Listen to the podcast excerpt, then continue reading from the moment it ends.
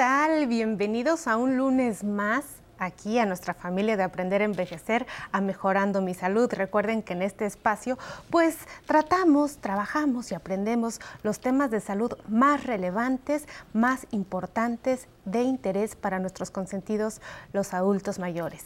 El día de hoy, por supuesto, hablaremos de uno específicamente que seguramente a usted le suena, herpes zóster una infección que ocurre por la baja de defensas y algunas otras cosas más de las que usted se va a enterar aquí el día de hoy. Le voy a presentar una cápsula para que usted se vaya adentrando a conocer qué es el herpes, pero sobre todo cómo se manifiesta y vamos a regresar aquí a platicar de este interesante tema.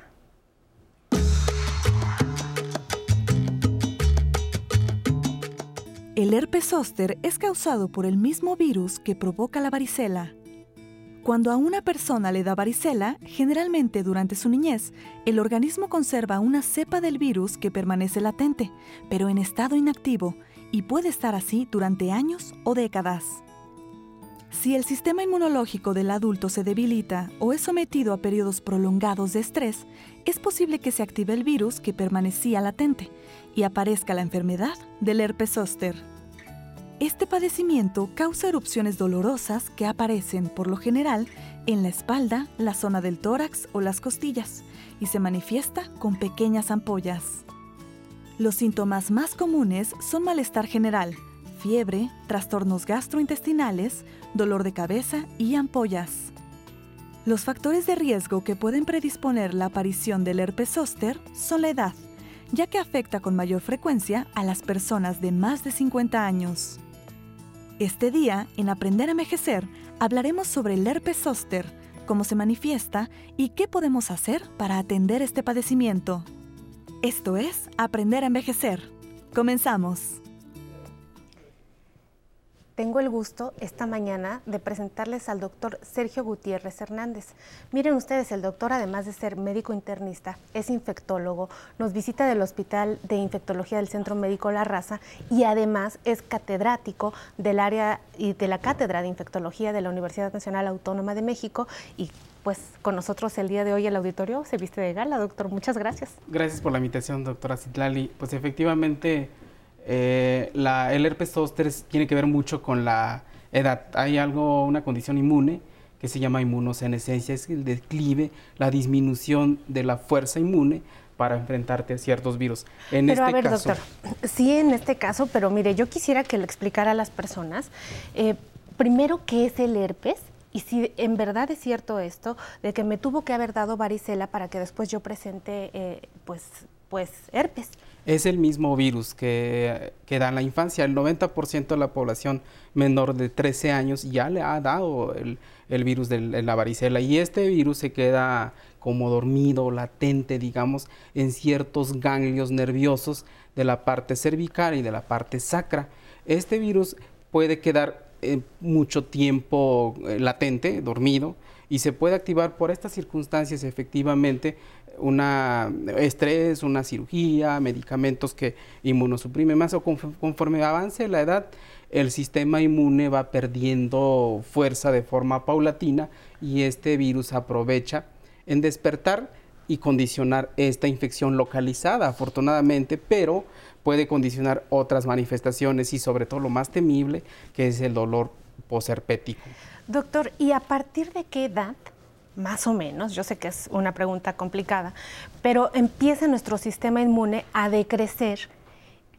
Y, y, si el cuadro básico de vacunación, porque sabemos que hay vacuna para, para, para tratar de que nunca nos dé herpes, está indicada en las personas mayores.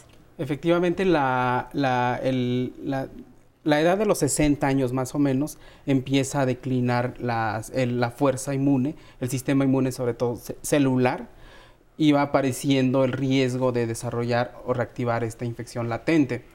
Y la vacuna, precisamente, su función es evitar que aparezca esta infección y, por supuesto, como objetivo secundario, que, baje la cantidad, el dolor que, que, aparece en los pacientes. Y esta eficacia es más del 90%, por lo menos durante los primeros 4 o 5 años después de la infección inicial.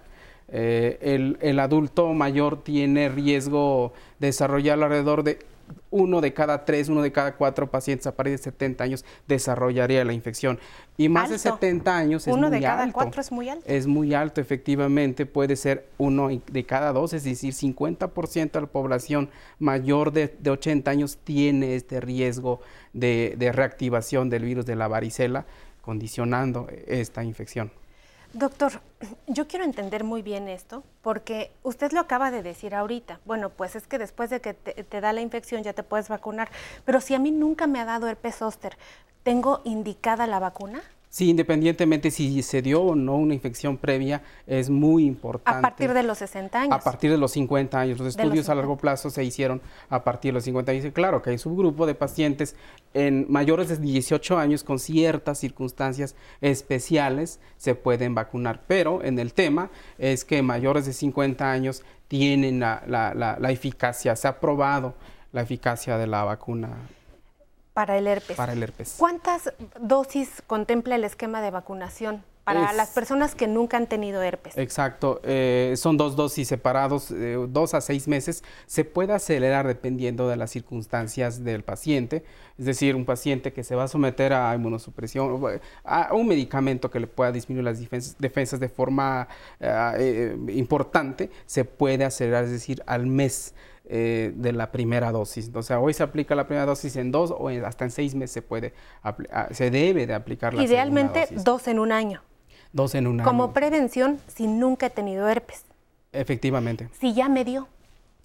También es el mismo esquema. ¿Por qué? Porque la característica de la plataforma de la vacuna es de DNA recombinante, eh, tal manera que eh, son, son, son partículas virales que se, que se introduce al organismo y tu, tu, cuerpo genera defensa específica, tal manera que también tiene un declive. Hay algo interesante sobre el estudio eh, bajo la vacuna Zostavax, son virus vivos atenuados. El porcentaje de eficacia conforme avanza la edad es, es bajo, 41 a los 70 años y declina tanto, baja tanto hasta el 18% después de los 80 años. Es muy baja la eficacia precisamente en esta, en esta plataforma. Lo cual es una tragedia, médicamente hablando, ¿no? O sea, en el tema de la prevención, pero al mismo tiempo, en su momento fue lo único que teníamos para trabajar eh, con, con, los pacientes adultos mayores. Eh, es, la medicina, como usted sabe, doctor, y va, va, cambiando y va avanzando a pasos agigantados. Ahora tenemos una nueva vacuna nos, nos, y autorizada recientemente, como lo... Shingrix, de hecho, exactamente, DNA recombinante, más de cuatro años de experiencia en, en la Unión Europea y en Estados Unidos, por la mayor eficacia para evitar la infección y para disminuir la carga de enfermedad por eh, neuralgia posherpética. Las personas adultas mayores que se, que se ponían Zostavax, por ejemplo, pensando en la gente de punto de corte de 80, con esta nueva vacuna ten, tendrá una mejor perspectiva, mejores herramientas, porque si los cubre más. Sí, efectivamente se puede poner las, si, si ya se tuvo Zostavax, se puede poner Shingris como la segunda, la segunda y completarlo en, en, en ocho semanas por lo menos de, de, de separación. ¿Esta vacuna también se pone cada seis meses? Se, se, tiene que hacer, bueno, por lo menos dos dosis separadas de dos a seis meses son las únicas por ahora, porque los estudios no han avanzado. Ay, quiero saber más de vacunas, esto se pone muy bueno. Vamos al siguiente corte y regresamos. De la noche viene toda promesa. Yo siempre digo, el compositor, el pintor, etcétera, tiene, tiene en su contexto un gran tema, es decir, ¿qué ocurre en el mundo en el que vivo, en la comunidad que habito? ¿Qué pasa con las personas con las que me relaciono? Y esa mirada, eh, yo digo, que nos lleva a la realidad colectiva, a la dimensión colectiva de nuestra vida, es un tema constante. Entonces las preguntas que nos vamos haciendo sobre eso son los nuevos temas.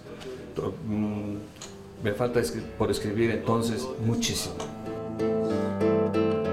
No llores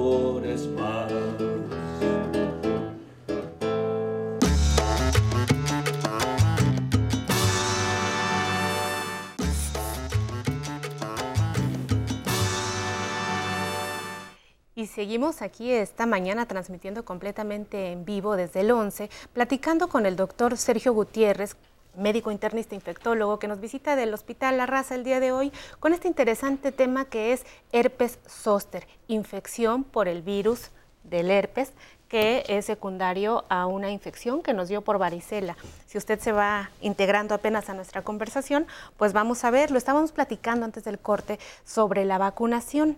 Sin embargo, tenemos siempre a nuestra audiencia y vamos a atenderla. Vamos a ver qué pregunta el público. Me llamo Humberto Hernández Tello, tengo 69 años. ¿A partir de qué edad puedo yo vacunarme? Gracias, Humberto. Se lo a partir repetimos. de los 50 años, efectivamente. A partir de los 50. Y veamos la siguiente pregunta. Hola, buenos días. Mi nombre es Daphne Castellán Valerio, tengo 43 años y me gustaría saber si el herpes afecta mi calidad de vida. Muy buena, muy buena pregunta, Daphne. Gracias. Sí, por supuesto que se, se, ha comparado el dolor del que provoca el herpes al dolor del cólico renal, inclusive al dolor que genera el trabajo de parto, que es de los más intensos que existe, porque destruye el nervio como, eh, conforme va avanzando, de, la, de donde se está activando, de los ganglios cervicales, eh, a la piel. Ya viene destruyendo la piel cuando ah, surgen las vesículas. Entonces, eh, el, dolor la neuralgia posherpética como tal es incapacitante.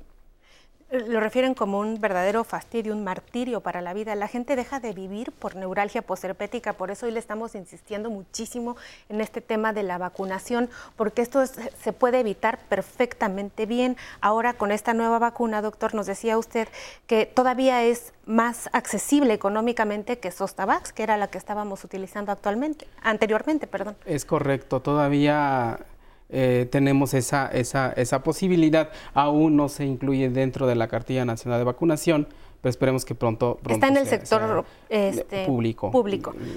Entonces, ¿esta vacuna es anual, doctor? O si me pongo una cada seis meses, como usted dice, ya la hice. Son dos dosis nada más. Na, en toda mi ahora, vida. Por ahora. Sí. No me tengo que poner al siguiente año otra, No. al siguiente otro año otra. No. No. Usted nos comentaba de la vacuna, eh, que es algo muy importante que no solamente previene, específicamente estas vacunas para herpes tienen una característica interesante, que es que ayudan a quitar el dolor. Eh, y se utilizan como tratamiento para la neuralgia. ¿Nos podría hablar? Exactamente, ese es un objetivo secundario. Eh, quizá no es el tratamiento para una vez que se tiene activa la infección. De hecho, se tiene que esperar por lo menos un mes para vacunarse. Y una vez que aparezca el dolor, eh, tampoco sería como un tratamiento directo para el dolor. Sin embargo, dentro de su objetivo secundario es que baje la, la, tasa de infección, es decir, el número de veces que nos puede dar la infección por herpes zóster y obviamente la, la, el dolor que genera esta enfermedad. Entonces, dentro de los objetivos secundarios de los estudios que se hicieron es disminuir hasta 90 veces el riesgo del, del dolor pues eso está maravilloso, ¿no? Y con eso nos quedamos, doctor. No hemos hablado de las manifestaciones clínicas del herpes. Ya nos dice usted, pues se queda ahí el virus dormido en las terminaciones nerviosas y después avanza en, el periodo de vesícula. Pero nos podría hablar más de qué le está pasando a una persona en la etapa aguda cuando aparece, por qué da en una sola zona. El virus se, queda como latente, dormido, digamos, una serie de, de eventos. Eh, inmunes, es decir, nuestras defensas lo mantienen en esa condición y se puede activar con estos factores, la edad, la inmunosupresión, el estrés, cirugías, y, y, se activa el virus, empieza a replicarse. De hecho, en estudios experimentales en, en laboratorio, el virus va dañando la célula vecina tan pronto que es en 4, 10 horas de haberse activado se está, se está haciendo como un acúmulo de células infectadas y viene viajando hacia el nervio, ya sea en el nervio de las costillas, del, del tórax o de la parte de la, del sacra, que es la región lumbar, que es donde más se asienta el virus eh, dormido. Entonces viaja, eh, de hecho en las 48, 72 horas antes de que aparezcan las vesículas, ya hay como picor, picazón en el sitio donde va a aparecer la vesícula tuvo que viajar a través del nervio y inflamándola y destruyéndola. Eh, de tal manera que una vez que aparezca en la piel es que ya pasaron por lo menos tres días que ya el virus ya se vino eh, multiplicando y lesionando, dañando la, las células contiguas. Y ahora sí aparece la piel, en la piel forman las vesículas, dolorosísimas obviamente, y eh, una, se puede contaminar con bacterias y obviamente sobreinfectarse. Ahora esa es la como la, la forma típica. Forma típica de la enfermedad, pero esta se puede diseminar, es decir, llevarla a otros sitios del cuerpo. De hecho, hay una forma muy grave, es la afectación no cutánea, no de la piel de este virus del herpes zóster, que es la encefalitis por herpes zóster, eh, fatal la enfermedad, incluso hay pacientes que les puede dar neumonía por hepatitis, por herpes zóster. Y algo muy muy interesante es que no tienen lesiones en la piel y tener esta enfermedad. Y un reto para el diagnóstico y pues les, les merma la vida a las personas. Vacúnese, vacúnese y vacúnese porque ya está accesible. Doctor, pues nos quedamos cortos con el tiempo, pues este tema es muy vasto. Eh, ojalá que pueda usted estar otra vez con nosotros pues para ilustrar a nuestro auditorio que tanto agradece estas recomendaciones que realmente no se escuchan en ninguna otra parte. Muchísimas gracias. Y a usted en casa, como siempre, gracias por hacer posible mejorando mi salud de esta hermosa familia que se llama Aprender a Envejecer. No nos despedimos, todavía sigue nuestra compañera Tatiana en las, en las redes sociales para atenderle y ya sabe que nosotros nos ponemos a cocinar para usted. Hicimos ahora chiles rellenos de atún preparado. Ojalá le disfrute. Hasta la próxima. Hola, ¿qué tal? Bienvenidos nuevamente a la cocina saludable con nuestra chef Tony Rico. Ya lo sabe usted, lo está viendo en Aprender a Envejecer. Pues yo estoy contenta porque el día de hoy vamos a preparar, Tony, unos chiles rellenos de atún. Querida Tony, y la verdad es que a mí me encanta el atún por muchas cosas. Entre las primeras es, por ahí se dice que 100 gramos de atún equivalen a la mitad de proteínas que hubiéramos consumido al día. Buenísimo, yo aquí veo una cantidad bien considerable. Es accesible económicamente, me encanta para el adulto mayor porque es de fácil masticación, es de buena deglución y es un deleite para el paladar, como siempre lo veo muy bien adornado. ¿Y qué me dices de los chiles, Tony? Pues sí, los chiles ya sabes que son básicos en la dieta del mexicano. Y en, este, en esta ocasión vamos a hacer los chiles poblanos rellenos, pero sin capear. Vamos a verlo con Tony. Adelante.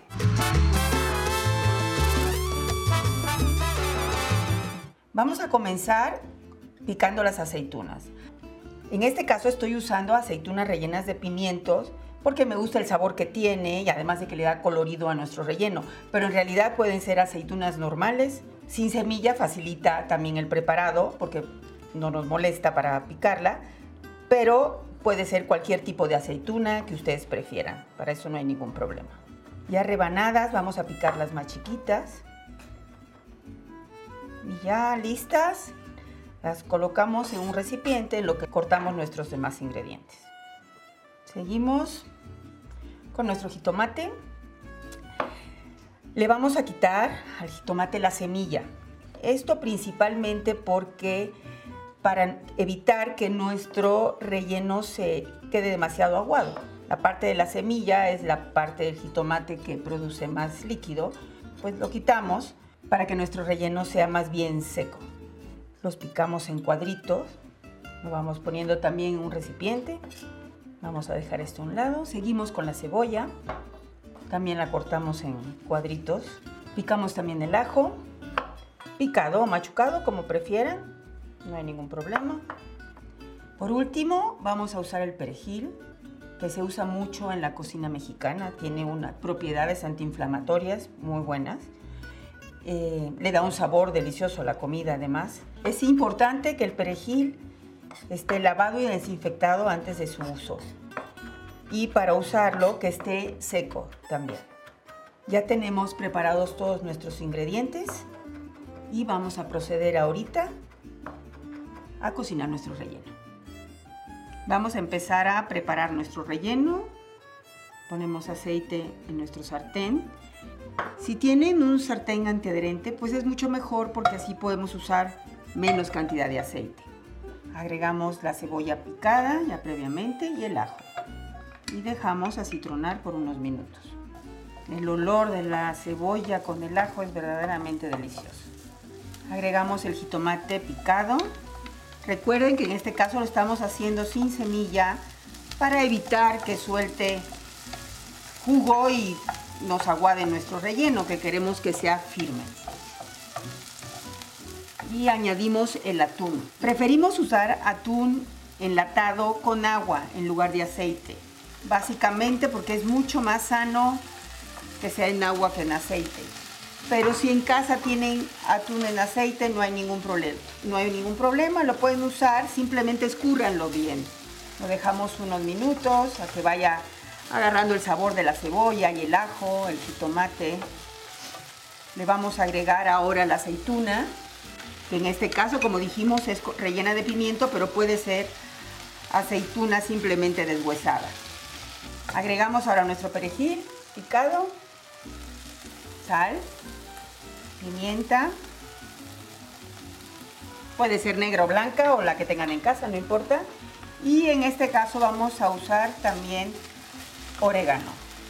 Ya está listo nuestro relleno. Como ven, no tiene líquido. Es como, justo como queremos, sin líquido para poder rellenar nuestro chile.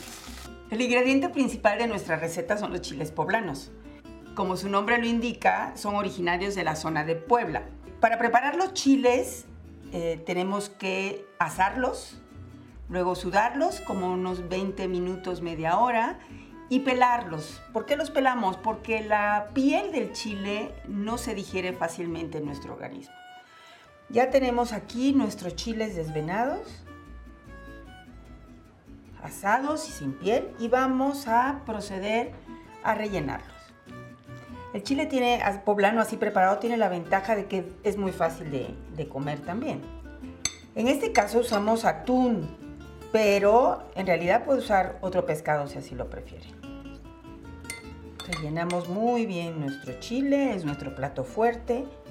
En este caso no voy a cerrarlo con palillo, como pueden ver se puede cerrar y acomodar fácilmente sin problema. Y como no va a ser capeado, pues así el chile no se va a mover, el relleno no va a salir para ningún lado y ya estamos listos para emplatar.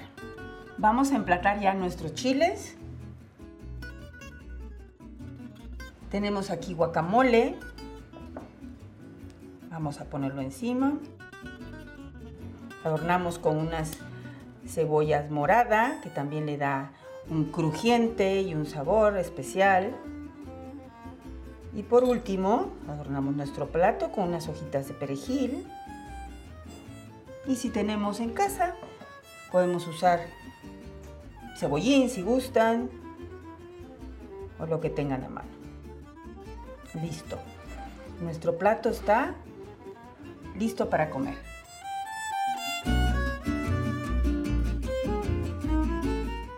Tony, como siempre, qué sorpresa, qué delicioso y qué sencillo. Qué, bueno que te guste, Citlali. Ya ves que sí, en la cocina a veces uno no tiene que pasar tanto tiempo para hacer cosas saludables, sencillas, pero sabrosas. Definitivamente, querida Tony, pues la verdad es que se ve delicioso y yo voy a seguir comiendo. Así. A ver, vamos a ver qué parte me recomiendas, Tony. Bueno, ahí, pero que tenga relleno. Sí, ¿verdad? Sí. A ver, guacamole. Qué rico se ve esto. Y con cebollita, y siempre decoras muy bien el plato, Tony. Ya sabes que de la vista se nace el amor. Hay que, hay que, verse bonito, además de estar sabroso. Mm. Hola amigas y amigos de Aprender a Envejecer. Les deseamos un buen inicio de semana. Si quieren aprender nuevas recetas como la que acabamos de ver, visite el Instagram de Aprender a Envejecer, donde encontrarán otras opciones de platillos con la chef Tony, que nos explica paso a paso cómo elaborarlos y comentarnos qué tal le quedaron. Les recordamos que pueden contactarnos al correo electrónico público aprenderenvejecer.tv y enviarnos su solicitud sobre algún tema en específico que le gustaría que desarrollemos en la programación. Ahora sí, me despido de ustedes con La vida es un carnaval, interpretado por Habana Son Cuba. A gozar.